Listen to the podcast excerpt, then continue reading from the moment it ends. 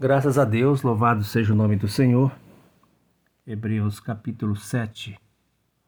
Temos uma passagem muito importante falando que o Senhor Jesus, é, especificamente o versículo 25, diz que ele pode salvar totalmente os que se achegam a Deus. E que o Senhor Jesus ele vive para interceder por nós. Já nos damos conta disso? Que o Senhor Jesus vive para interceder por nós. Todo instante ele está diante do Pai e ele pede ao Pai, ele roga ao Pai por cada um de nós.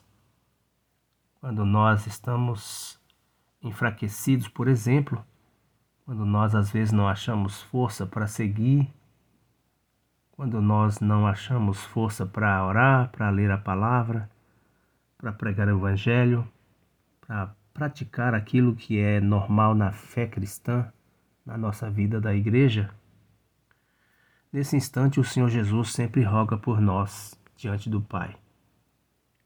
E ele diz para o Pai: Ó oh, Pai, encoraja ele, toca ele, motiva ele, Pai. Não deixa ele enfraquecer, não. E aí então é muito rico isso, porque o Senhor vive intercedendo por nós, porque ele sabe o que é padecer, ele sabe o que é a fraqueza humana, pois, pois ele veio a, a, a, aqui nessa terra e experimentou tudo isso.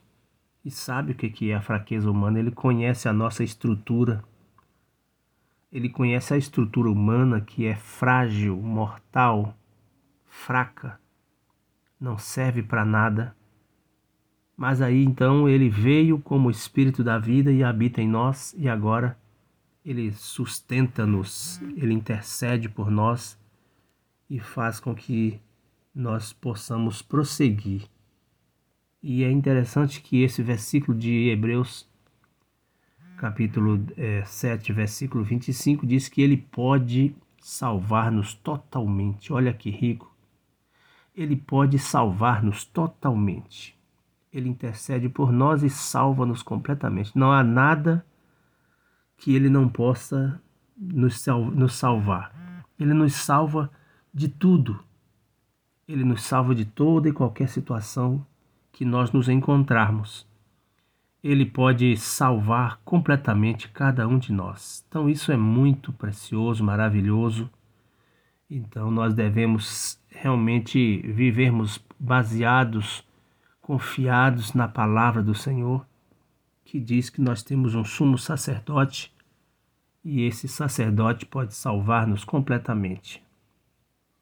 E tomando a experiência do Abraão,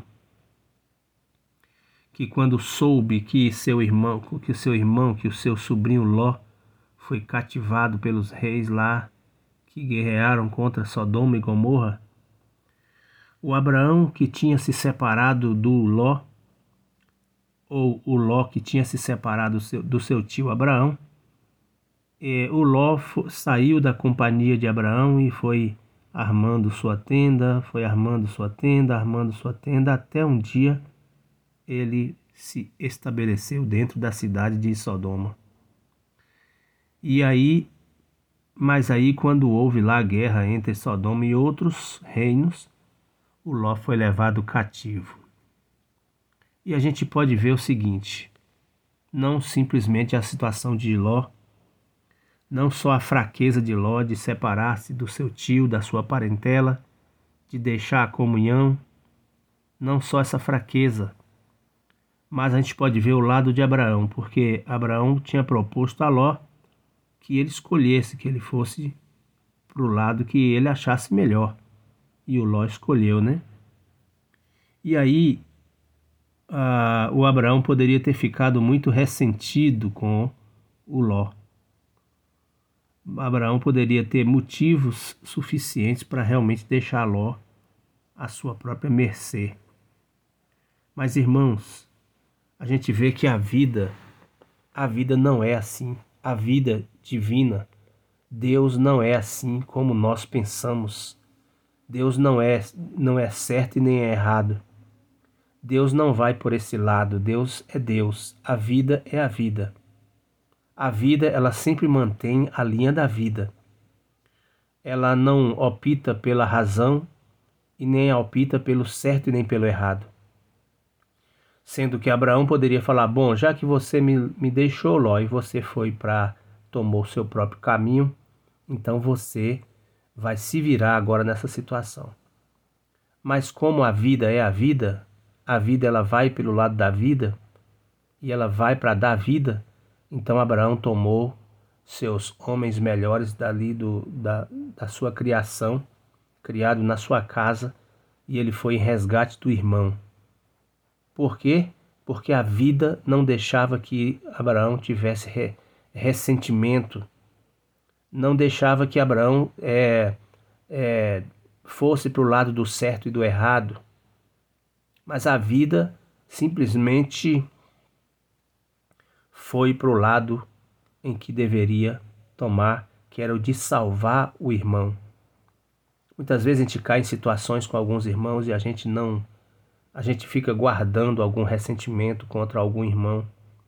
E um dia, quando aquele irmão, porventura, se ele cai ou se ele enfraquece, a vida em nós não é suficiente e nós aplaudimos a situação de derrota daquele irmão. A gente não vai em busca daquele irmão. A gente não busca o irmão. Então, o Senhor Jesus, ele é aquele que nos salva totalmente independente de qualquer que seja a situação.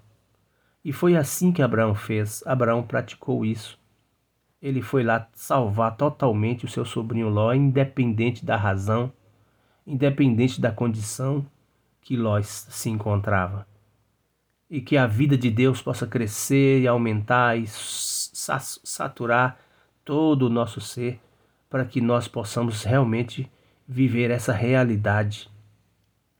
Uma, uma igreja, é, uma vida da igreja real, cheia de realidade, cheia de Deus, um Deus que vai em busca dos irmãos incondicionalmente, em busca de um irmão pródigo, um Deus que vai em busca do pródigo e quando o pródigo chega, a, nós suprimos o pródigo, nós não ficamos de cara amarrada, de cara feia para os irmãos.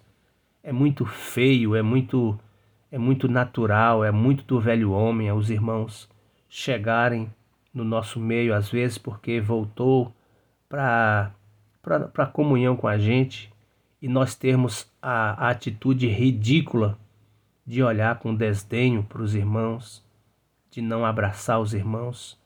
E é muito feio ser, ser o irmão do filho pródigo, né? É muito feio ser o irmão do filho pródigo. É muito lindo ser o pai do do pródigo que está pronto para suprir a necessidade do pródigo, mas é muito feio ser o irmão do pródigo e ter aquela atitude de de arrogância, né? De ciúmes, de não suprir, de não abraçar, de não voltar o coração para aquele irmão que voltou para a comunhão. É muito ridículo isso. Infelizmente há muitas pessoas na igreja assim, muitos irmãos assim, né? Que não têm a realidade do Pai, né? Está com o Pai, mas não tem a realidade do Pai de abraçar, de amar, de correr atrás, de beijar, de suprir, de trazer a roupa, ajudar a vestir a roupa, colocar o anel, colocar a sandália no pé. É muito feio isso da parte de muitos, de muitos irmãos na igreja, né? Pois então, graças a Deus, porque o nosso Senhor Jesus pode salvar-nos completamente, como fez Abraão, né? Graças a Deus.